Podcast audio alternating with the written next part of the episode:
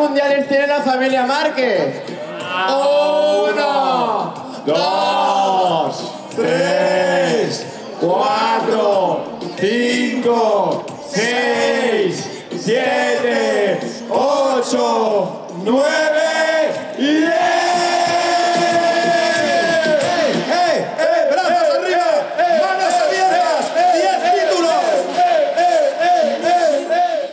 Pues ya lo habéis oído en esta nueva edición de Cambia el Mapa. Los markets, si quieren sumar mundiales, no suman hasta 8 o hasta 2. 8 más 2, 10. Ya tienen los dos hermanos Márquez 10 mundiales. Eh, va a ser verdad eso que dijo el padre de Jorge Martín en un tuit cuando acabó el Gran Premio de Malasia. Al final el que va a batir el récord de Agostini no van a ser no va a ser Marc, va a ser Julia Márquez o Rousset, que tienen ya 10 títulos, o Emilio Zamora y Zaskun que tiene 11. Los 10 de los dos más el suyo de 125 que se han cumplido ahora 20 años. ¿Qué tal, Izaskun? Hola, Ernest. Buenos días. Bueno, al Zamora entonces ya se le han acabado las dos Se le han manos. acabado no las le manos. sirven. A los Márquez de momento les sirven con las dos. eh, al Zamora ya ni eso. Desde luego estaba tremendamente orgulloso, como para no estarlo, Emilio Zamora el otro día en la celebración de, de Cervera. Y yo creo que había un espíritu general que todo el mundo se, se alegraba y celebraba con intensidad el octavo título de, de Marc, pero para bien o para mal los seres humanos somos así, nos acostumbramos a lo bueno, entonces es como que la gente o todos estamos más acostumbrados a ver ganar a Marc y en cambio el volver a ver a, a Alex como campeón del mundo en esa fiesta, yo creo que, que, que hacía que todo el mundo supiera que era un día especial, sobre todo por esto, ¿no? Tú estuviste en esta fiesta de Sí, Cervera, ¿no? Sí, porque esto que vas a decir, esta voz que tienes es de constipado, ¿no? Bueno, sí, Sí, es de, sí, sí, de constipado. No- decir- no es de la sea, fiesta del sábado. Podríamos hacer una broma de que no, de que es la fiesta, pero no. Os voy a decir la verdad, es que estuve en Pamplona también, en Ah, Pamplona, entonces- pero como llevo tantos años fuera de allí, ya no estoy acostumbrada al frío. Y te entró el frío. hacía un frío, y en Cervera hacía un frío. De todas y maneras me ya dijeron- he quedado, ahora hoy puedo hablar, está bien. Sí, es verdad. Eh, sí que es verdad que algo de enferma debes estar porque me dijeron gente que estuvo en la fiesta que te fuiste a las 4. Lo digo que enferma debías estar. Porque si no, tú, a ti te sale el sol. Efectivamente, no me quedé hasta el final. No te quedaste hasta el final. ¿eh? Muy mal debías estar para irte a las 4. También te, también te lo digo. Sí, sí, de verdad. me Eh, ya es un clásico esa fiesta de Sarvera. Es la segunda vez que la pueden celebrar los dos hermanos juntos, en el 2014 y ahora en el 2019. Y el otro día nos preguntábamos, eh, tanta reivindicación de, Mark después de- del título de, de Alex, y nos, nos preguntábamos nosotros, ¿tú tienes la sensación de que ha sido tan cuestionado? Eh, ayer, esta semana de- del Gran Premio de, la Comunidad Valenciana, estuvimos rodando un reportaje con, con Mar Márquez de Dazón para, toda, para todo el mundo, ¿eh? no solo para España, para MotoGP, sino uno que, que se va a dar para todo el mundo, que se llama Making Of, que se ha hecho con Cristiano Ronaldo, con Neymar, con Mourinho, o sea que, que ahí Dazón le da un rango de estrella mundial, coma, como lo que es Marc, punto. Pues ayer estuvimos y le pregunté, oye, ¿por qué te- le, reivindicaste, le reivindicaste tanto? Hablamos el otro día de Zaskun y yo que no, no teníamos esa sensación. Y dice, no es tanto por este año, es en el 2015-16 que la atizaron muchísimo. Y me dijo una cosa, dice, pero es que hasta los equipos de MotoGP decían, sí, sí, que este quiere subir, pero porque es el hermano de Alex. Y bueno, pues eh, un poco esa es la respuesta, ¿no? El hermano de Marc, perdón. Sí, sí. eh, bueno, el, el apellido, en este caso, eh, lo que dicen ellos también es que todos nos quedamos con las puertas que le ha podido abrir el ser el hermano de Márquez, pero luego hay otras que te, como él dice, ¡pum!, te las cierran así de golpe a mano abierta y de esas no, no se acuerda nadie. Pero en cualquier caso, eh, yo creo que, a- o sea, a Alex para mí hay que valorarle como Alex en sí mismo, o sea, como piloto. Y no hay, o sea, si tú vas a ver la lista de pilotos que con su edad, creo que tiene 23, ¿no? Todavía Alex y 23, te- sean campeón del mundo de Moto 3 y de Moto 2, bueno, de Moto 3 y de Moto 2, el primero de la historia, pero que tenga ya dos mundiales, la lista no es tan larga. No, no, la lista es enana. Por eso. Y, y además otra, otra cosa, yo creo en, en el, en el beneficio de, de Alex Márquez, que una crítica que se le podía haber hecho a Alex Márquez, por ejemplo, fuera lo que en el pasado ha pasado con otros campeones que se ha dicho, es que tenía la mejor mecánica. Yo recuerdo que en momentos cuando Aprilia dominaba 125 y 2 y medio, se decía que Aprilia elegía a quien quería que fuera campeón y le daba esa mecánica y entonces la gente decía, es que tiene un cohete, es imposible ganar a tal o a cual, ¿no? Con, con Alex Márquez no ha pasado. O sea, tuvo la misma onda que tenía Rins, por decir algo así, y tiene la misma Calex que tienen lo que están compitiendo contra él, con lo cual ni tan siquiera eso se le puede achacar, ¿no?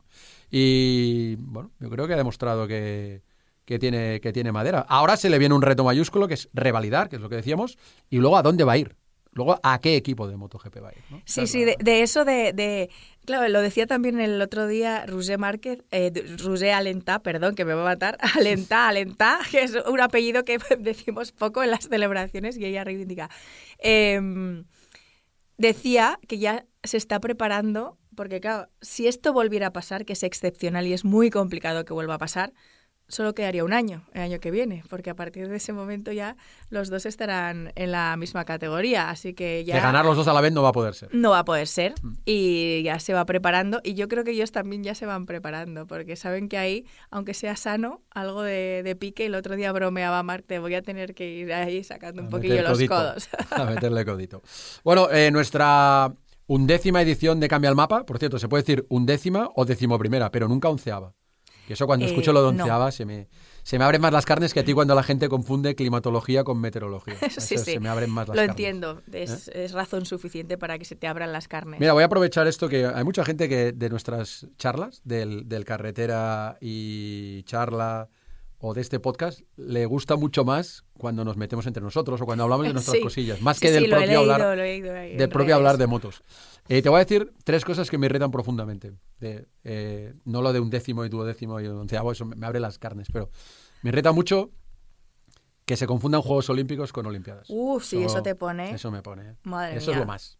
Sí, sí. Eso es lo más. Pero es que además es una equivocación muy frecuente. ¿eh? No, porque se ha asimilado y como el diccionario de la RAE también lo asimila, pues eh, mm, ya todo el mundo lo da por hecho. Pero claro, cuando lo escucho de atletas olímpicos, eso ya es que me, es que me, me desmayo. Pero vamos a aprovechar este, bueno, este no, es que esto, que es, que esto es muy largo, pero que el periodo entre Juegos Olímpicos es la Olimpiada y los, los 15 días de competición son los Son los Juegos. Juegos Por eso hay, se dicen son los Juegos de la decimoquinta Olimpiada o de la decimosexta. No se dice la decimosexta Olimpiada, son los Juegos de la tal Olimpiada.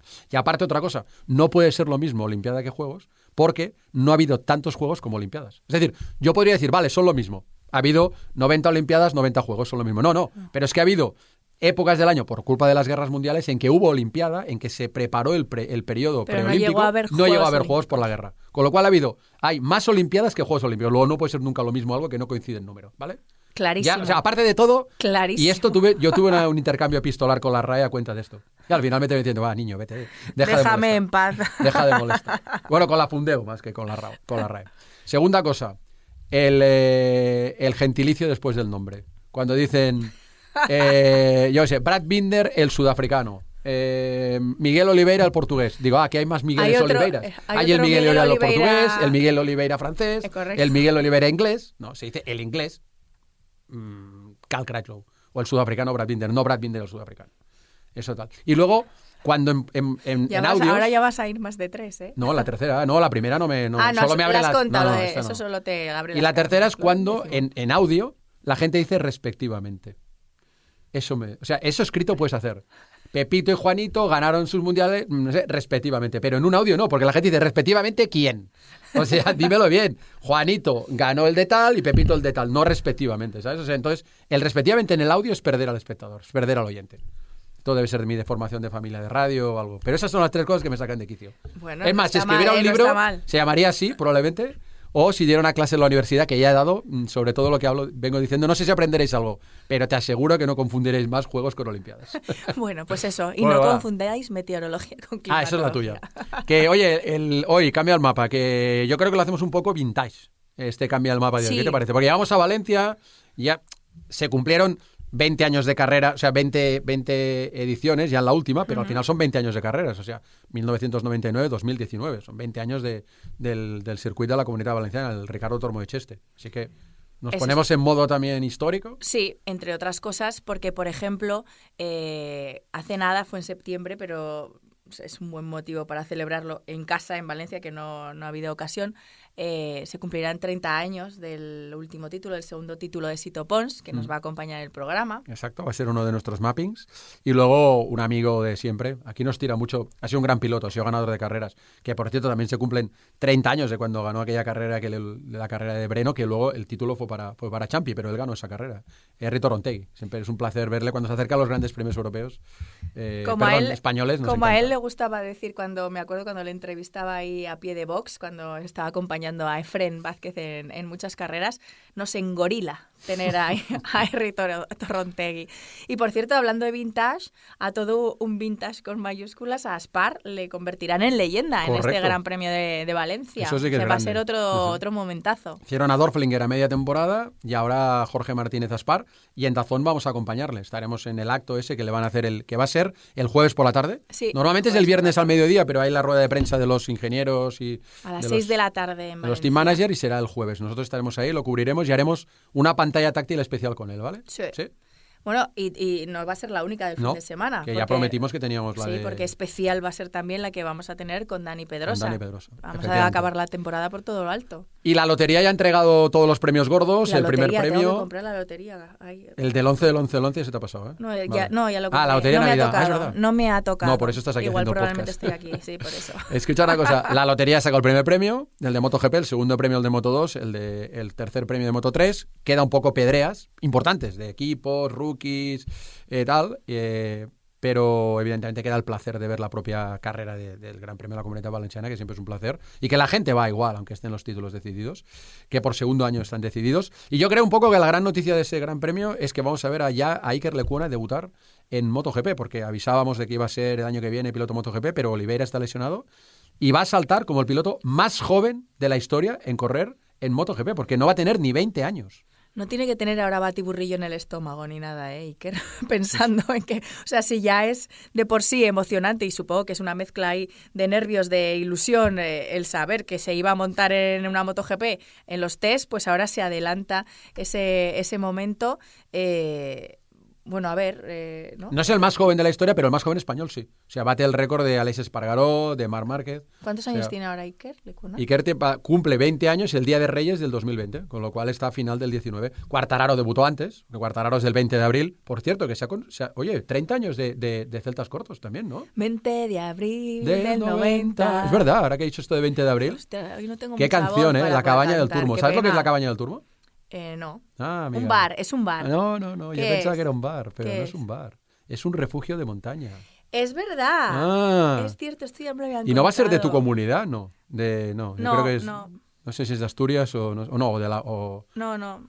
pero no, no, pero la cabaña del turmo. Hay- había, había dos cosas en mi vida que tenía siempre la duda de que eran. Era la cabaña del turmo, de, de Celtas Cortos, de 20 de abril, y luego lo de, lo de Manolo García, de Ascolta Pita, dame aire con tu abanico. Yo soy de Barcelona y en Moro de Calor. Nunca he sabido y que si es Pita, Peter. En no sé lo Huesca, que es. en Huesca. Ah, es en Huesca, lo de la cabaña del turmo, efectivamente. Pues el cantante de Celtas Cortos estuvo ahí, bueno, habla de una historia de, de amor ahí, de, de- en la cabaña del, del turmo. Eh, te sorprende que te escriba tanto de tiempo, vintage, no es en normal. realidad lo del podcast vintage es por nosotros. Y nos ha faltado el muro de Berlín ya puestos. ¿Tú llegaste a ver el muro de Berlín? No. Yo lo vi el muro de Berlín. Fui a hacer un atletismo a Berlín. Cuando fui allí era cuando ya no había muro. Pues yo te digo unas Más cosas. que lo que vamos a verlo ahora todos, Ah. que son los trozos estos que, que quedan. Pues yo eh, fui a hacer un atletismo a Berlín en el año 88. la gente Menos mal que hasta tú mismo. Y, y el abuelito cebolleta, ¿eh? Y subirme, había una especie como de gradas, te subías y te, te levantaba por encima del perímetro del, del muro. Y en la puerta de Brandenburgo, toda la puerta de Brandenburgo vacía y, el, y, al, y al final las, las barreras donde estaban los ciudadanos de la Alemania del, del Este, ¿no? Mm, todavía lo recuerdo y me parece flipante. Una de las cosas más bestias que he visto en mi vida. Esa sensación de este agujero que hay aquí se para, ¿sabes? Sí, sí. Y nada, pues eso. El otro Pues día... 30 años de muchas cosas. El otro día escuché en la, en la radio que contaban que el checkpoint Charlie, Sí. también uno de, Sí. de los, eh, de los puntos ¿no? donde, donde se dividían las dos Alemanias, claro, también se ha convertido lógicamente en un, en un reclamo turístico que tú pasas por ahí y mucha gente se hace la foto. Lo que pasa es que la cosa ya se está un poco... eh, saliendo de madres está porque ya se pone ahí la gente eh, disfrazada con uniformes antiguos entonces creo que querían volver un poco a darle eh, un poco la seriedad o Bueno, pues que vuelvan a levantar el muro y a ser, a ser un punto que históricamente tiene tanta tanta tanta relevancia ¿no? Pues yo estuve en ese checkpoint Charlie cuando era el punto de y unión te entre hiciste una las- foto disfrazada Sí, pero no, disfrazado no. En aquel momento poca coña. En el 88 poca coña de disfrazarte. En fin, ¿qué? ¿Arrancamos, cambia el mapa o qué? Venga Cambia arrancamos el mapa a por el 11 Vintage. Una de las cosas que más me gustan de los grandes premios de España es que coincides con amigos del mundo de las motos que no viajan todo el año, pero que sí aparecen en, en las cuatro carreras. Y este es uno de los amigos con mayúsculas, es Serrito Rontegui. ¿Cómo estás, amigo? Hola, amigo. Muy bien. La verdad es que feliz, contento. Hmm. Ya con la, contando la cuenta atrás de poder estar ya en dos días en, en Valencia, a disfrutar del último y maravilloso Gran Premio de, España. Tú vas ahí con, con eh, el Avintia, el equipo de, Raúl, y ¿cuál, ¿cuál, es tu trabajo ahí? Porque tú no vas, la gente dirá, ah, va a disfrutarlo, va a saludar amigos. No, no. Tú, Henry, con Gaiska y vais, vais a los Torrontegui, vais ahí en pleno a trabajar. Sí, sí, bueno, eh, el mío explicándolo un poco, al final, bueno, eh, Normalmente se suele decir que cuando te pagan es eh, porque trabajas, ¿no? Pero es, es, un lujo, es un lujo de, es un lujo de trabajo. En ciertos momentos, bueno, al final las horas son las que también te condicionan un, poquito.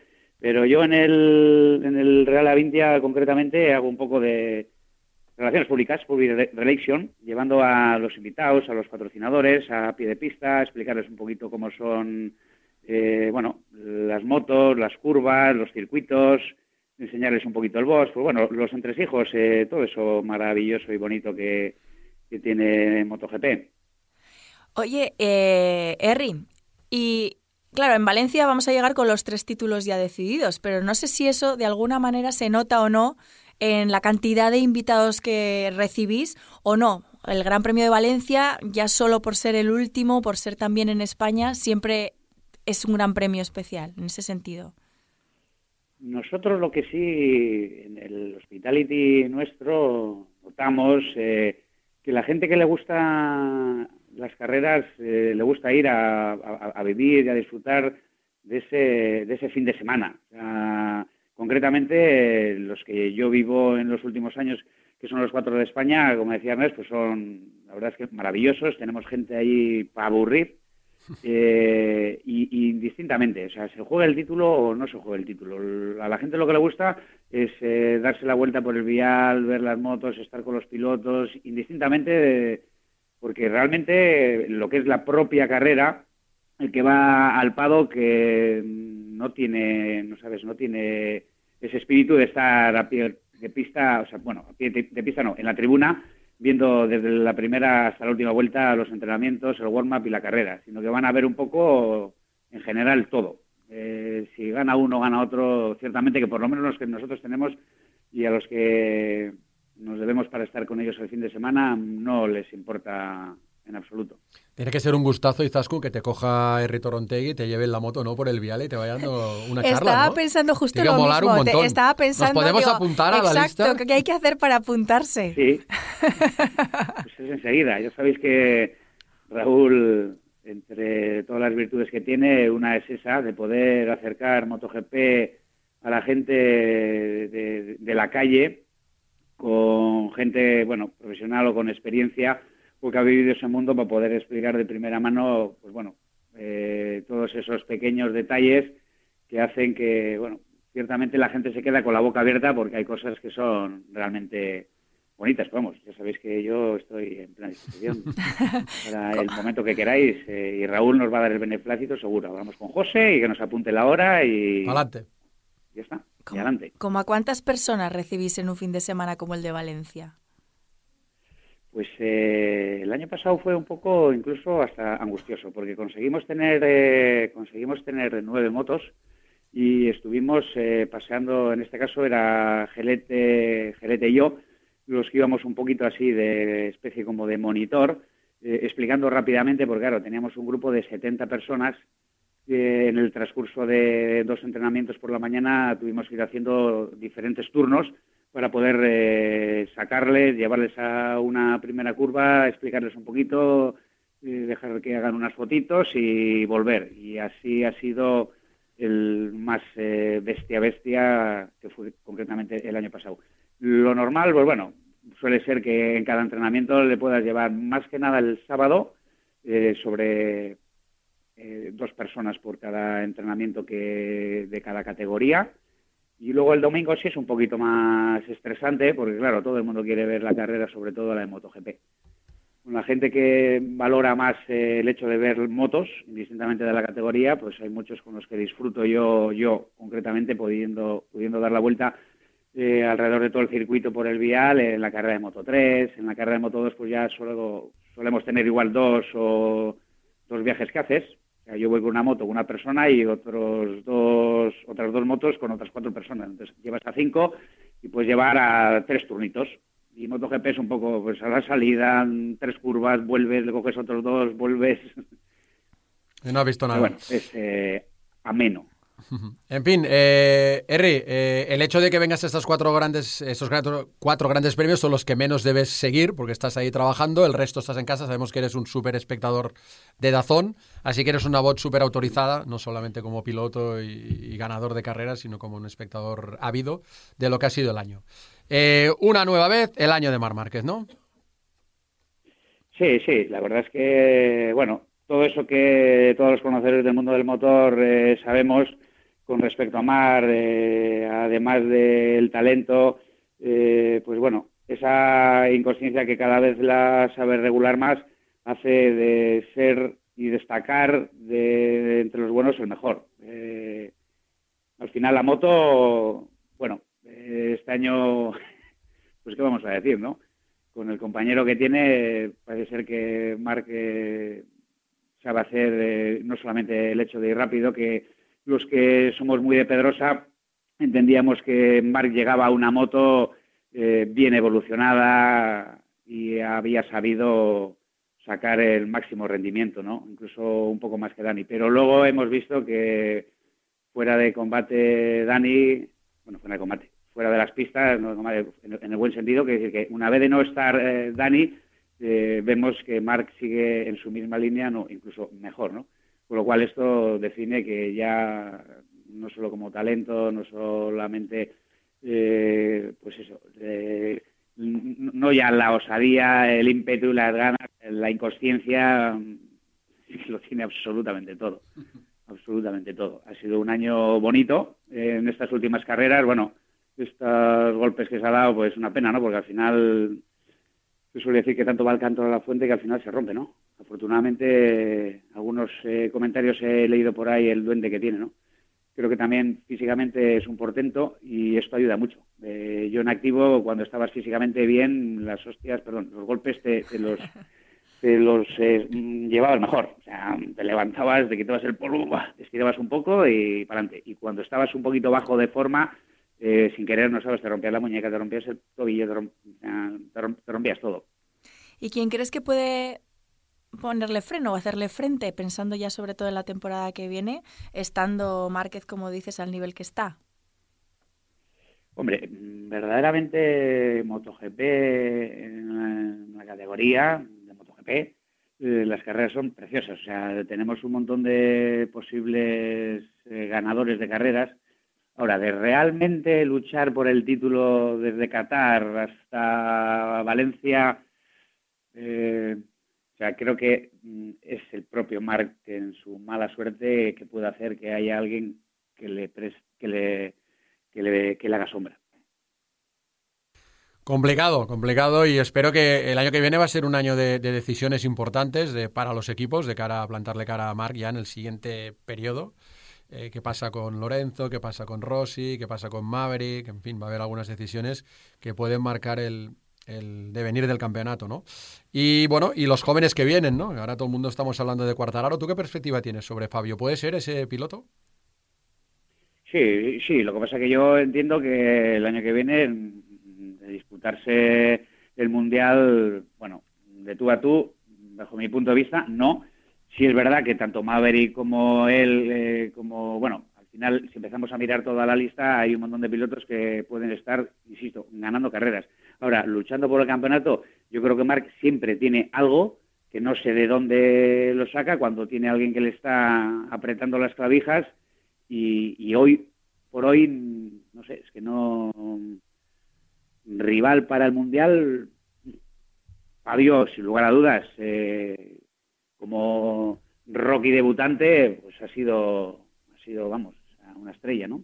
Que ha brillado con luz propia, pero para el campeonato, insisto, que sea, no lo va a tener fácil, pero Mar siempre, es que no sé, no sabe de dónde saca. De dónde saca eso que al final el resto les hace ir eh, con la lengua con la lengua fuera y cometer errores.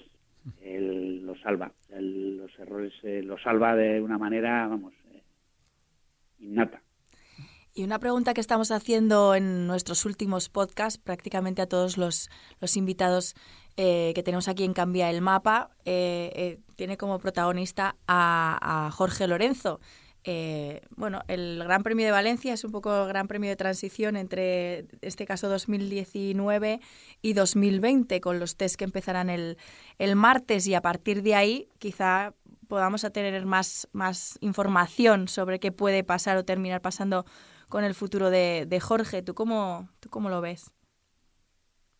Hombre, eh, en- en ¿Se puede permitir, quiero decir, se puede permitir otro año así, Jorge Lorenzo y Honda? No, no, no, no, seguro que no, porque el, el, el, el- entendemos, no, vemos que efectivamente eh, no, no está bien en tocar carrera deportiva de un deportista en la especialidad que sea, pues hay altibajos, ¿no? Quizás eh, el de Jorge esté más acentuado que ninguno, sea, no hay un- una temporada o cinco o diez que cualquier deportista esté a su máximo nivel eh, siempre, ¿no? En este caso, la selección confirma la regla, que es la de Marc, eh, desde que ganó el primer título y cómo ha seguido, pues bueno, circunstancias eh, le han hecho no ganar otros dos más, eh, aquel de Moto 2 y el que ganó Lorenzo, ¿no? porque al final está a un nivel siempre muy alto. Una vez que mm, caes un poco en el pozo, pues efectivamente la capacidad de cada uno, de cada deportista de recuperarse eh, es, muy distinta. Eh, bajo mi punto de vista, yo he estado en momentos difíciles. eh, ahora mismo Lorenzo está en una situación personal, pues bueno, que no le sale nada. O sea, estás que o bien te sale todo o no te sale nada.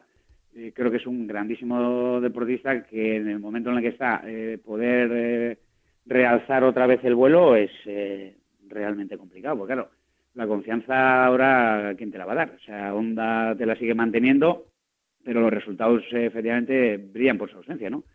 Eh, no sé lo que puede pasar por su cabeza, pero bonito y agradable seguro que no. Eh, con la edad que tiene y el daño que se está haciendo este año, pues eh, efectivamente no tiene ninguna ganas de arriesgar ni un poquito. Y en este deporte, aunque siempre lo vemos todo como muy fácil, que parece que es un deporte pues eh, cualquiera, pero cuando te caes, eh, efectivamente tenemos, bueno, tienen muchísimas medidas de seguridad, pero hay veces que te haces daño. Más que daño, ¿no? Más que daño. Mm, Lo dejamos ahí. Y Jorge se ha hecho mucho este año. Y recuperar eso cuesta muchísimo. ¿eh? Hablabas de, de edad. ¿Tú a qué edad te retiraste, Henry? Yo 30. Yo el último campeonato que gané fue un Super Sport entonces, eh, con el número 30 cuando tenía 30 años. O sea, dejé con 29, con 30 ICS, con 31 me metí con BQR, con Raúl y, y ya fue el último ya. Porque ahí me volví otra vez a caer un par de veces que no me gustaron mucho. Y hasta Las típicas que es en pista y en pista cuando te quedas ahí en el medio, pues bueno, Asusta. eh, la verdad es que se ve, sí, sí, sí, sí se asusta. Lo- te lo decía por, porque, claro, si tú te jubilaste con 30, 31, 30, Valentino ya tiene 40 años. ¿Qué perspectiva tienes tú de, de- de ver ahí a Valentino? Que efectivamente tampoco está ganando, tampoco está haciendo podios, pero su trayectoria es muy distinta de lo de, lo de Jorge, ¿no? Él está un día hace cuarto, otro día hace sexto, hizo dos podios al principio y parece que tiene ganas de continuar, incluso se está hablando y se está consolidando mucho la idea de que este no va a ser su último contrato, como él había dicho hace tiempo, y que incluso podría terminar siendo pareja de Cuartararo a partir del año 2021. Al, al margen de eso, ¿cómo ves? La, ¿De dónde saca la- las ganas y la motivación Valentino? Sí, la verdad es que tiene una energía que no se da por, por vencido, no se da nunca. Hace tres, cuatro años le veíamos luchar, eh, estar muy adelante, cuando las carreras de, de, de Márquez, de Dani, de Lorenzo, que le dejaban siempre un poquito de rezago en las salidas, eh, consigue sobreponerse a todo, eh, variar el estilo, eh, conseguir salir eh, rápido y hacer las primeras vueltas. O sea, va evolucionando, va evolucionando. Lo que pasa, claro, el ritmo que va imponiendo Marc mm, va haciendo que, bueno, una vez que ya eh, Valentino consigue llegar, pues el otro va, vuelve a dar media vuelta, media vuelta de tuerca.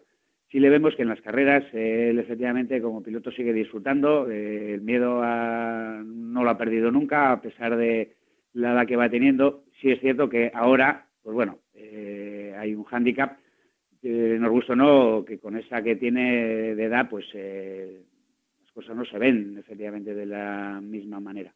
él seguirá intentando, porque no se da por vencido nunca y querrá estar al lado de, pues bueno, con una Yamaha del que mejor pueda estar, ¿no?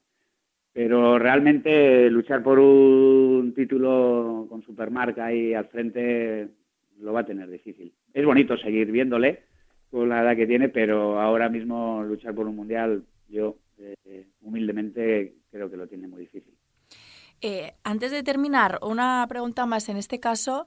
Vamos a hablar también un poco sobre el título de, Moto 2, que este año también ha sido para un español, en este caso para, para Alex Márquez. Em, no sé si, si crees, tú eres de los que crees que con ese título él se reivindica o no le hace falta reivindicarse para que nadie le ponga el título de, de hermano D. Yo personalmente le admiro muchísimo eh, considero que el ser el hermano de eh, no le ha hecho ningún favor, todo lo contrario. Eh, entiendo que es lo mismo que cuando corría salvando las distancias, tanto Gelete como Pablo. O sea, el apellido se pesa tanto que para mí, bajo mi punto de vista, y conociéndoles a los tres, porque le conozco a Gelete, le conozco a Pablo, le conozco afortunadamente Alex, es un, es un, es un lastre. O sea, creo que se ha sobrepuesto eh, para mí tiene un mérito brutal. O sea, el otro día pues vi, os oí en directo, no sabes, me pareció, vamos, me salían las lágrimas porque eh, para mí es un grandísimo piloto y creo que el apellido lo único que le ha hecho ha sido lastrar en negativo en este caso.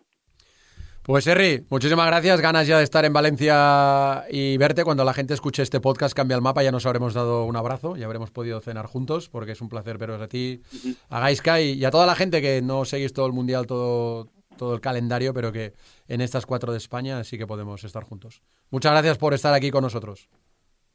No, sobre todo muchas gracias a vosotros porque la verdad es que es un inmenso y maravilloso placer poder escucharos ahí eh, los fines de semana tomando el aperitivo y cuando no, en estas carreras que han sido por la noche también. Igualmente levantarse y poder escucharos y dar al detalle de toda la información que la sabéis dar muy, pero que muy bien. Es eh, un placer escucharos. Gracias. Nos vemos en Valencia. Agur. Agur. Un abrazo. Chao. Agur, agur. Invitado de lujo en este Cambia el Mapa justo antes del Gran Premio de Valencia, un gran premio siempre especial, supongo que también para ti, Sito Pons. Hola, ¿qué tal? Buenos días, sí, claro. Buenos días. Es súper súper especial, es la última carrera del año y además corremos en Valencia y, esto ya es una tradición acabar el Mundial en Valencia desde hace ya muchos años, con lo cual eh, sobre todo sobre todo ilusiona cuando has hecho un año pues que te puedes sentir bastante satisfecho no y, no solo tú sino todos los pilotos los patrocinadores del equipo que en fin el proyecto deportivo ha funcionado pues, pues, pues casi casi perfecto. No diría perfecto pero cerca de la perfección. Por cierto felicidades no que acabas de cambiar de década. 60 mm. años no ahora que me acordaba ahora Sí, la verdad. Me han dicho que esta versión, la 6.0, funciona mejor que la 5.0. ya nos lo contarás, ya nos lo contarás. Bueno, pero la verdad es que lo que atesoras en estos 60 años es mucho, mucha cultura de motos, eh, muchas vivencias. Eh, ¿Dónde colocarías esta temporada en, eh, de la era Sitopons, de, de tu vida, como cuando eras piloto, como jefe de equipo? ¿Dónde colocarías este año en esta trayectoria tuya tan larga? Eh, hombre, en la época de Moto 2 la, pondría como el segundo año, ¿no? Porque el mejor año de Moto 2 para nosotros fue el 2013 cuando ganamos el Campeonato del Mundo por equipos y por pilotos con Paul Espargaró, ¿no?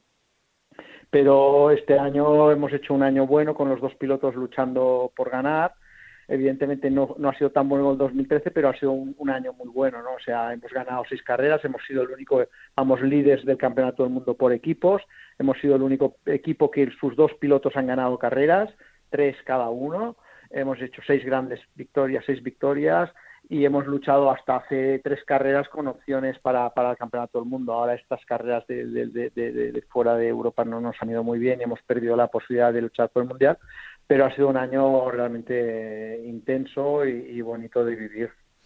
Eh, habéis tenido en, en, esa temporada que tú has descrito perfectamente como yo creo, un piloto como Augusto Fernández que ha ido de menos a más y en el otro lado otro como Baldassarri que ha ido de más a menos.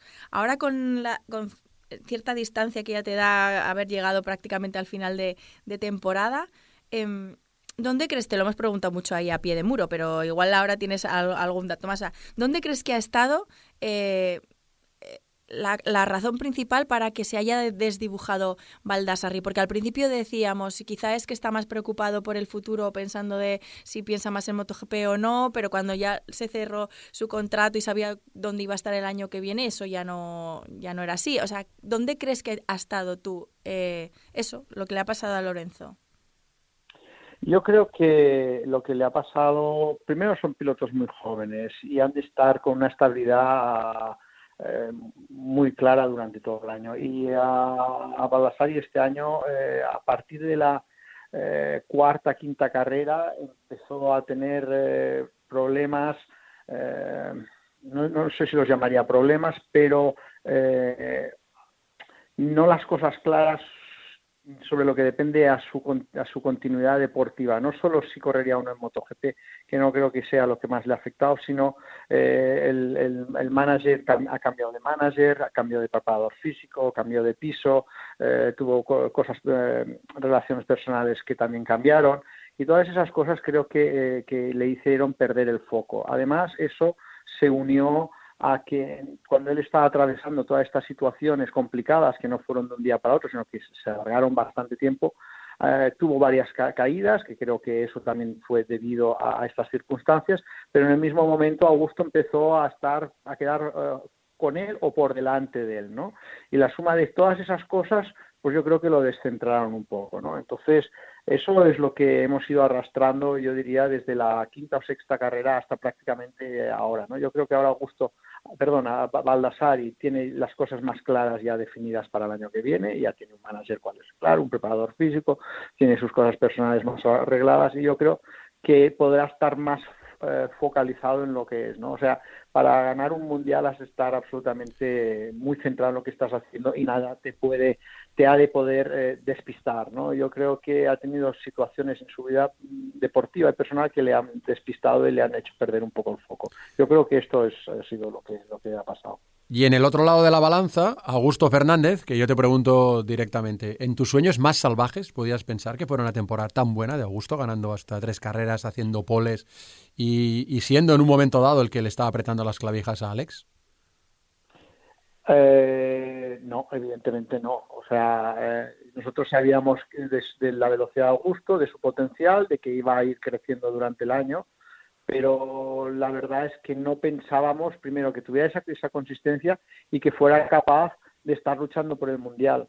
Pero eso fue algo que Augusto ha ido creciendo porque además los pilotos son un poco, o sea, su referencia siempre es el, compañero de equipo, ¿no? Y eso les puede dar eh, moral o, restarle eh, confianza. Y, Augusto eh, empezó a hacer resultados, tuvo la desgracia que hay en Argentina de lesionarse, no poder correr en Austin, pero al volver estaba a punto de ganar en, su, en su, vuelta en la carrera de Jerez, eh, hizo su eh, tercero en Jerez, luego empezó a hacer buenos resultados y eso, unido a que poco a poco estaba quedando por delante de, de Balda, le subió la moral, le subió su autoconfianza y poco a poco pues estuvo cada vez mejor, mejor, mejor y con una consistencia que hasta la carrera de Aragón fue realmente espectacular. ¿no? Luego ahí en Aragón tuvimos la caída, que, yo creo que eso es lo que nos ha eh, descentrado en lo que, en lo que es las últimas eh, cuatro carreras del año, ¿no? la caída de Aragón, cuando estábamos ya más cerca que nunca, de, casi casi de cerca ya del, liderazgo, del, del liderazgo de la categoría, se cae en Aragón y eso hace de alguna manera que, se descentre y, conjunto con dos problemas que hemos tenido en estas carreras hemos tenido un, poco un bajón ahí, ¿no? Pero sí, evidentemente no pensábamos eso, pero, pero está claro que lo que ha hecho Augusto ha sido con una eh, evolución muy, muy rápida. Has visto, Izaskun, que no sé si, si son los años o que el podcast me va corrigiendo, pero he dicho sus sueños más salvajes. Normalmente hubiera dicho sueños húmedos, pero ya me voy corrigiendo. ¿eh? Hombre, menos mal. menos mejor, mal. Mejor, me quedo, me quedo mucho más, me quedo mucho más tranquila. Por cerrar Moto 2, eh, Sito, eh, lo has dicho, habéis estado peleando por el título prácticamente hasta el final, pero ¿qué te parece eh, el campeón, en este caso Alex Márquez, la temporada de, de, de Márquez? Bueno, pues que pues me parece muy bien, ¿no? Ha hecho una temporada muy buena, muy regular, eh, consistente. Evidentemente la experiencia que tiene en la categoría es, es, muy importante porque eh, no sé si es su sexto año, no, no recuerdo exactamente, pero quiero decir que esta categoría es una categoría muy difícil, muy complicada, y lo que estamos viendo es que cuantos más años estás en la categoría, más posibilidades tienes de hacerlo bien, ¿no? Y, y Márquez el año pasado ya hizo una buena temporada, el anterior también la hizo más o menos bien, y ha ido poco a poco mejorando, mejorando, y este año ha sido capaz de, de, de, de cuadrarlo todo, excepto algún pequeño problema que ha tenido, una caída que tuvo con, con, con, Balda que se tocaron ahí, pero si no, una temporada pues casi, casi, casi perfecta, ¿no? Porque ha sido campeón incluso antes de, la última carrera, ¿no? O sea que nada, felicitarle a él sobre todo y, también a su equipo porque han hecho una, un, un trabajo perfecto. ¿Continúa siendo, crees tú, la categoría de Moto 2 la más complicada de todas? Eh, al final Vemos que hay pilotos que suben con unas grandes expectativas de Moto 3 y pff, de repente se diluyen, ¿no? Eh, y luego, en cambio, los que suben de Moto 2 consolidada la categoría son pilotos que van rápido en MotoGP. ¿Es tan importante creo, es la de Moto 2? Yo creo que sin duda es la categoría más complicada del Mundial, la más difícil. Primero porque es una categoría difícil, que los pilotos todos ya van muy rápidos y luego que hay muchísima igualdad, ¿no? Entonces hay pilotos que, que, que, yo diría que los 10 primeros de Moto 2, los pilotos que consistentemente están entre los 10, 12 primeros, son pilotos que tienen mucha capacidad, porque, porque eh, piensa que en la categoría de Moto 2 es que haces dos curvas mal o no te encuentras muy bien y en vez de estar el tercero te vas al 17. O sea, claro, eso hace que tengas que ser muy perfecto en, la, tu manera de conducir, en poner la moto a punto y estar siempre sin hacer fallos. Un piloto que sea capaz de hacer eso de una manera consistente, evidentemente es un piloto que es, es capaz, porque como tú muy bien has dicho, suben de Moto 3, que es un nivel pues motos más sencillas, más fáciles de conducir, eh, que mucha más gente está capacitado a ir rápido en esas motos. Ya cuando llevas a Moto 2, una categoría que ya es una moto grande, que no tiene control de tracción, que es, que es complicada de conducir, que hay muchísima igualdad, entonces eh, los pilotos y vemos pilotos como por ejemplo Cuartarado, que, que, que es, me parece que lo, solo hizo dos o tres podiums en Moto 2 y ha ido a MotoGP y fíjate, pero también lo hizo Zarco cuando pasó, o también lo hizo eh, vaya, todos los pilotos que han pasado de, de, de Moto 2 a MotoGP, ¿no? El mismo Siarín, eh, sin ir más lejos. Exacto. El mismo Siarín que, que, que eh, eh, estaba del, del 10 para atrás normalmente en la categoría de Moto 2, eh, subió a MotoGP con una, con una moto que está, funcionaba bien y lo hizo bien. Yo creo que entonces en MotoGP las motos marcan más la diferencia, ¿no? O sea, estás en una Yamaha o estás con una Honda o estás con una Ducati o estás en un equipo o estás en otro, eh, te marca más la posición. ¿no? Evidentemente el piloto cuenta ¿no? y hace marca la diferencia, porque ya lo vemos en Honda, ¿no? un piloto con, con una moto igual que el otro, uno es capaz de ganar y el otro pues hace el 5 o el 6, ¿no? Pero evidentemente las motos te ayudan más o, menos, mientras que en Moto 2 todos tienen la misma moto, tienen los, todos los mismos neumáticos, prácticamente da la misma, la misma potencia a todos y ahí la habilidad del piloto es, es, es, es, lo que hace exactamente la diferencia y lo que poco que le pueda ayudar al equipo, porque al final el equipo hace, pero, pero es el piloto el que más marca la diferencia.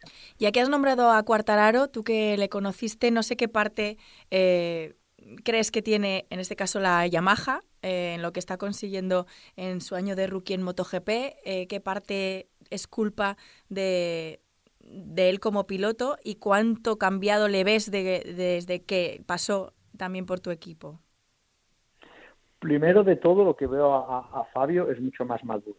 Cuando Fabio, nosotros lo cogimos en el eh, hace tres años, creo que fue, en el 2017, exacto, 2017, eh, Aún no tenía 18 años cuando lo contratamos.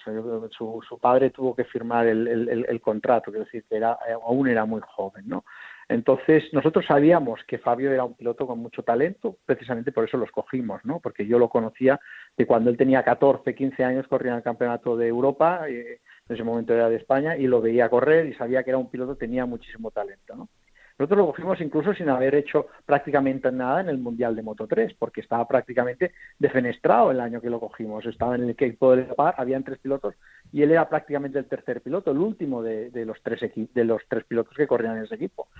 Lo cogimos pensando que era muy bueno, pero lo que nosotros vimos es que tenía mucho talento, tenía mucha capacidad, como ya sabíamos, pero le faltaba consistencia y luego lo que vimos es que aún era muy joven. Y, lo que te he dicho al principio de la entrevista es que los pilotos son muy jóvenes, entonces están en una edad que, aún son adolescentes y muchas cosas puede hacer cambiar, ¿no? No, no estás aún maduro ni hecho, ¿no? Y lo que ha hecho Cuartararo, yo pienso, en este tiempo ha sido madurar, aprender de momentos difíciles que ha pasado y aprender eh, y a crecer como persona, ¿no? Ha llegado a MotoGP, se ha encontrado perfectamente a gusto con esta moto y está sacando lo que realmente tiene, ¿no? El talento que tiene. Evidentemente la moto le ayuda, pero el talento que tiene es, obvio porque está peleando con otros pilotos de Yamaha que llevan más tiempo y que son pilotos ya consagrados y está quedando por delante de ellos. Quiere decir que no, no todo es la moto, sino que él hace mucho, de, pone de su parte muchísimo. Por cierto, eh, una de las novedades de Valencia es ya el salto inminente a MotoGP de Iker Lecuona para sustituir a Oliveira, un piloto que por sorpresa también supimos en la última carrera que iba a ser piloto de MotoGP el año que viene. ¿A ti te parece, ya al margen de, Lecuona, o si quieres hablarme en concreto de Lecuona, ¿te parece que los pilotos tienen mucha prisa por llegar a MotoGP? Yo creo que, que, que es normal que los pilotos quieran llegar a MotoGP, ¿no? Pero lo que no me parece tan normal es que los equipos que son quienes los contratan tengan esa prisa en coger a pilotos tan jóvenes, ¿no? Pienso que el error no es del piloto. El piloto cuando tiene una oportunidad, pues evidentemente tiene que, aprovecharla, ¿no? a no ser que tenga otra cosa muy clara. Pero son los equipos que, que quizás se precipitan, ¿no? Pero pero no siempre, porque fíjate con Cuartararo, que parecía también que era una precipitación, y fíjate lo que está dando, ¿no? Con lo cual, eh, depende. Evidentemente, yo creo que el Lecuona no va a tener una moto como la de Cuartararo, con lo cual no creo que vaya a demostrar lo que está demostrando Cuartararo porque la moto no le va a, ayudar como, a, Fabio, con lo cual, pero evidentemente está claro que de donde han de sacar los pilotos, eh, los equipos de MotoGP es de Moto2, que es donde están más preparados, ¿no? Y, bueno, Lecuona es una oportunidad para él, es un piloto muy joven, con poca experiencia, está justo empezando a hacer buenos resultados en, en, Moto 2, está empezando a consolidarse en la categoría y, y, ha tenido la oportunidad y evidentemente él pues pues la tiene que coger porque pero bueno eh, ahora tendrán que tener un tiempo yo creo de, que él vaya asimilando la categoría. Y precisamente yo diría que el circuito de, de, Valencia no es el mejor circuito para debutar con una MotoGP pero bueno vamos a ver lo que cómo se lo puede cómo les funciona al final Hablando ya de, 2020, ¿crees que Cuartararo está preparado para pelear, para disputar el Mundial con Márquez? Bueno, disputarle el Mundial a Márquez es muy difícil estar preparado, ni Cuartararo ni ningún otro por ahora, ¿no? Porque Márquez es muy rápido, ahora falla poco, ya tiene la experiencia suficiente para, para no precipitarse y, es súper consistente, quiero decir que, que está siempre delante y, entonces para ganar el Mundial a, a, Márquez es muy complicado. Para disputárselo, para disputarle victorias, sí, alguna carrera sí, pero para disputarle el Mundial lo veo difícil aún, lo veo difícil, pero claro, tarde o temprano algún piloto tendrá que salir para ganar a Márquez, porque si no, nos aburriremos todos, yo creo, ¿no?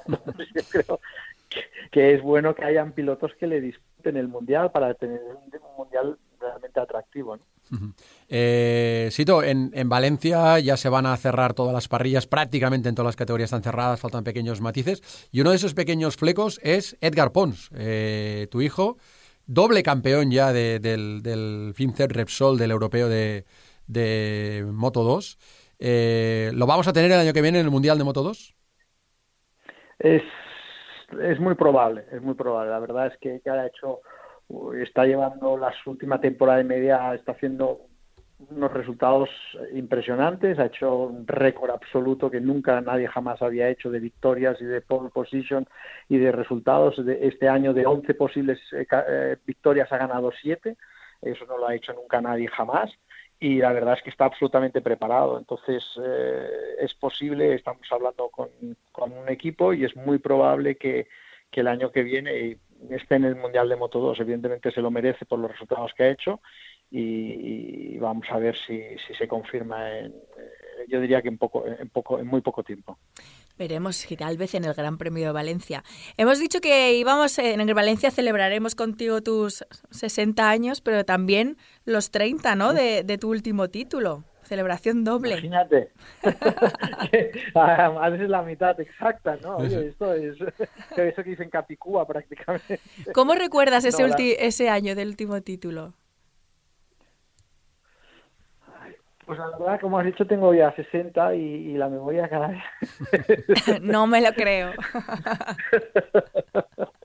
no, hombre, lo recuerdo, lo recuerdo bien, pero poquito. La verdad es que poquito. Han pasado muchos años, ¿no? Y, bueno, estas cosas eh, hacen ilusión, ¿no? Pues es poder eh, celebrar un, aniversario así, así ¿no?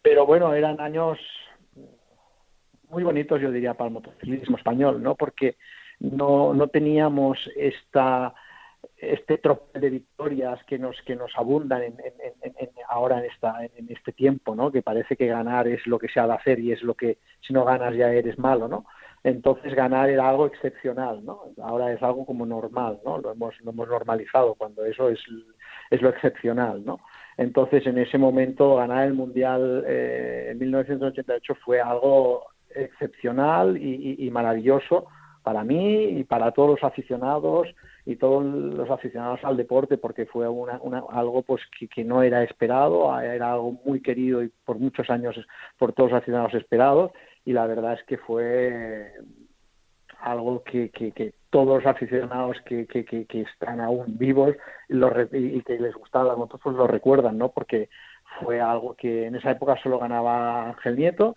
en las categorías de 80 o de 50 o de 125 y ganar en, 250 era algo pues que parecía que los españoles no estábamos capacitados para hacerlo, ¿no?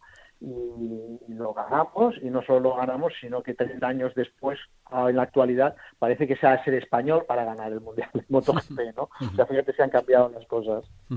Eh, ganaste el 88 el 89 y en septiembre se cumplieron 30 años ese título. Solo te quería hacer una última pregunta. Me doy cuenta que esta pregunta merecería casi que hiciéramos 20 minutos más de charla contigo pero solamente una pequeña pincelada Tú, de alguna manera, con Joan Garriga y luego un poco también el Tiriti Cardús, fuiste, pero sobre todo tus dos títulos, abristeis el camino a categorías que para los españoles estaban vedadas, ¿no? El dos y medio. Y parecía que era un poco, pues eso, el inicio de que tenía que haber un dominio en dos y medio. Pero lejos de eso, se estuvo 15 años prácticamente sin ganar una carrera en la categoría intermedia un piloto español. Eh, y no hubo, durante 10 años hubo una sequía de títulos. ¿Por qué no hubo esa continuidad ahí en el dos y medio como antesala clara de lo que tenía que ser saltar luego que saltaste tú a 500 y luego Cribi, que es el que ganó y consiguió el título. ¿Por qué hubo ese parón ahí? Bueno, para empezar, antes no era tan obvio como ahora. O sea, pasar de dos y medio a 500 no era lo obvio. Entonces, venían pilotos de Superbike, venían pilotos del campeonato AMA, venían pilotos de Austria. Era, eh, la categoría de dos y medio y la categoría de 500 se conducía de una manera totalmente diferente. Con lo cual, eh, pasar de dos y medio a 500 no significaba que ibas a triunfar en 500. Eh, eso para empezar. Si te das cuenta, era difícil pilotos que viniesen de dos y medio eh, llegar a 500, porque la forma de conducir las motos eran muy diferentes. En la actualidad no es así. Una moto de MotoGP y una de Moto 2 se conducen prácticamente igual. ¿no? Por eso un piloto de Moto 2 sube y rápidamente está haciéndolo bien, porque es prácticamente la misma moto. Tiene más potencia, pero tiene el mismo peso. Además, la moto de MotoGP tiene control de tracción, con lo cual muchas veces con los pilotos dicen que es más fácil de conducir la MotoGP que la Moto 2. Con lo cual, si un piloto es bueno en Moto 2, rápidamente está yendo rápido en MotoGP. En, en nuestra época no era así, ¿no? Luego no había lo que hay ahora, o sea, cuando nosotros corríamos, detrás nuestro había sequía, no hay como ahora que hay las copas de promoción, la Rockies Cup, la Talent Cup y, todas esas categorías que hay que van sacando chicos en los campeonatos, eh, estas copas de promoción, luego está el campeonato de España. Bueno, Edgar corrió el domingo pasado y, y, bueno, en el campeonato de, Europa es que, bueno, me parece que había tres españoles o cuatro españoles en 32 pilotos. O sea que el campeonato de España es hoy en día eh, el, eh, es el campeonato de Europa donde todos los pilotos de todo el mundo vienen a prepararse aquí para pasar al mundial. ¿no? Entonces esto no pasaba, con lo cual en España no estábamos tan preparados y eso por eso había esta sequía, no habían equipos españoles o solo había el nuestro y era complicado, o sea, era mucho más difícil. Por eso esos años que tú dices, se fue construyendo. Nosotros construimos el equipo, vino Cribillé y poco a poco fuimos construyendo. Entró Dorna, vinieron entrando patrocinadores y poco a poco se fue construyendo toda la base, ¿eh? toda la base que ahora tenemos y que está produciendo esta cantidad de pilotos que tenemos eh, en nuestro país. Pues muchas pues gracias, por ese, todo ese trabajo, ese legado que, habéis, con el que habéis contribuido a que este deporte, como tú dices, sea lo que es lo que es ahora. Y me ha encantado eso que has dicho, que lo de ganar sigue siendo excepcional, aunque ahora haya muchos pilotos españoles que ganen, no nos tenemos que olvidar de seguir valorándolo y saber que no es nada fácil. Exacto, exacto. Eso, eso. Yo el otro día le decía precisamente a Edgar que Claro, el problema de un piloto español ahora es que o ganas el campeonato del mundo de MotoGP o, es que no te se valora. Y en cambio, cuando yo corría a hacer un tercero, a hacer un cuarto en la carrera de 250, era un triunfo muy grande porque es que es muy complicado. Entonces ahora resulta que el, listón para un piloto español está, bueno, eh, está en las nubes, ¿no? Con lo cual eso es muy complicado. Pero bueno, eso es lo que tenemos. Es lo que hay y hay que disfrutarlo mientras dure. Gracias, Sito. Nos vemos enseguida en Valencia. Que tengas un buen fin de año y que terminéis, si puedes ser campeones por equipos. Eso. Muchísimas gracias. Fuerte abrazo. Hasta siempre. Gracias. Hasta luego. Adiós. Un placer, como siempre, escuchar a grandes campeones como Sito Pons. La verdad que podríamos haber esto, lo que tú decías, ¿eh? más 20 minutos o más hablando, hablando de él. Fue un gran animador del programa que hicimos en Dazón de la Cena de los Campeones. Sí, es verdad. Todos estuvieron muy bien, ¿eh? pero Sito y Aspar, como un poco eran los más antiguos, estuvieron un poco llevando la batuta. Mira, una cosa que le quería haber preguntado a Sito también es que, que le, en su vida, que ha sido piloto, jefe de equipo, periodista o periodista, comentarista, que estuvo en Televisión Española, ¿qué le gustaba más? Porque yo creo que Sito eh, es un gran comentarista también, lleva un gran comentarista dentro.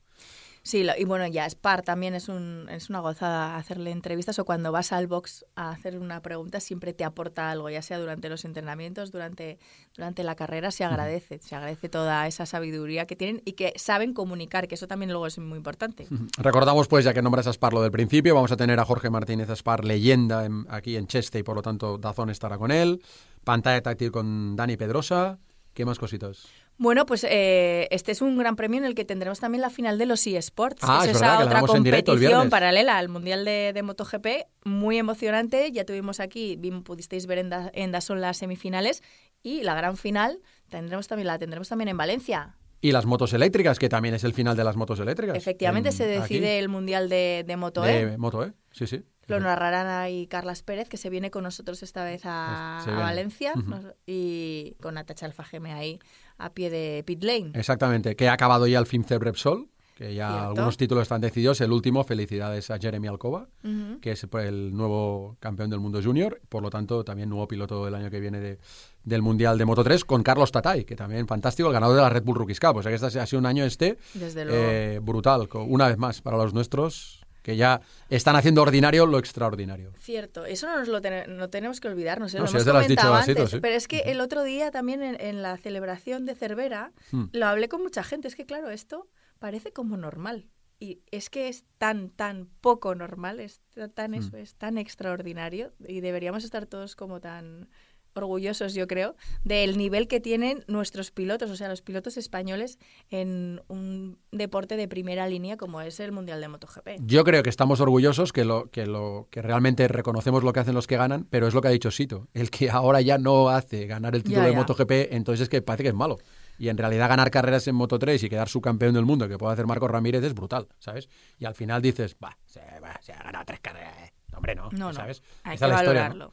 Y esa es la historia. En fin. Bueno, le darán también el premio, ¿no? El BMW al, ganador de la pole, o sea, a Mar Márquez. Y tendremos también la gala de entrega de premios. El domingo por la, noche. Efectivamente, que también la podréis ver en directo en Tazón. Ah, y luego martes y miércoles los test.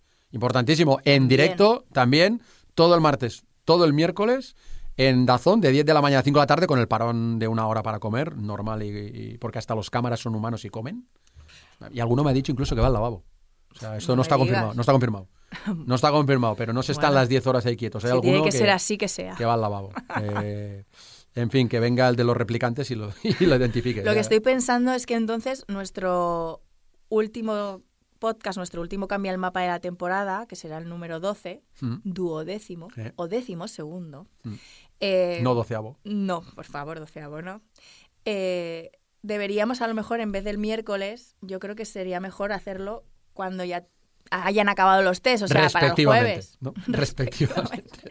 El miércoles y el jueves respectivamente. Exacto. O sea, lo podemos, ¿Qué te claro, esperemos que acaben los test, porque si yo realmente porque seguro que hay cosas que me comentar. encantaría que la noticia Claro. fuera que Jorge ha ido rápido, Sí, ojalá. que Lorento ha ido rápido en el test, y bueno, y ver cómo se adaptan también ahí. Bueno, Lecuona ya se habrá adaptado, porque habrá ya saltado a, a la categoría, pero ver cómo va Binder, ¿no? También. Sí, cuáles son las primeras impresiones de sí. cómo es esa nueva onda, de, ¿no? de la que tanto Si la se Yamaha habla. continúa progresando. Si es muy diferente la, la moto con la que va a partir Quartararo 2020 que la que ha tenido en 2019. Muchas cosas, efectivamente. Pues los test los podréis ver en directo y entonces eso, hacemos el compromiso de, de nuestro podcast, que será el último de- del año. Lo hacemos después de los test, con lo cual ya os lo diremos si lo, el miércoles mismo, o al acabar los test, o el jueves lo tendréis ya a disposición. Muy bien. Pues nada, cambiamos el mapa con un placer. Pues sí, nos Has ido va- mejorando la voz a medida que hacías el podcast. ¿eh? Se me va calentando. Entonces, Ahora, eso sí, cuando acabe otra vez, no sé cómo voy a llegar al Gran Premio. Ya. Por encima tenemos que cumplir con las tradiciones en Valencia. Una paella Correcto. y luego vais al karaoke. Eh, yo Cuando digo vais, que- digo vais, porque yo no he ido nunca. Ya, pues que eres así eres. No, es que a mí yo me quedo afónico porque yo tengo que aprender a hablar más con el diafragma que con las cuerdas vocales y como no lo consigo, lo consigo un rato, cuando, cuando eso lo acumulo, cantar con narrar tres días, me quedo afónico. Y como este año he notado que he controlado mejor todo, probablemente hemos hecho algunas menos horas de directo y tal, que eso se nota, de programas sobre todo asociados al directo, yo he terminado mucho mejor los fines, los domingos, pero históricamente he terminado completamente afónico. Yo no sé si llegaré al karaoke, sobre todo porque, claro, mi gran éxito, mi favorito ¿Cuál del karaoke favorito? no es fácil. ¿Cuál es? Que es Como una ola. como una ola. Como una ola.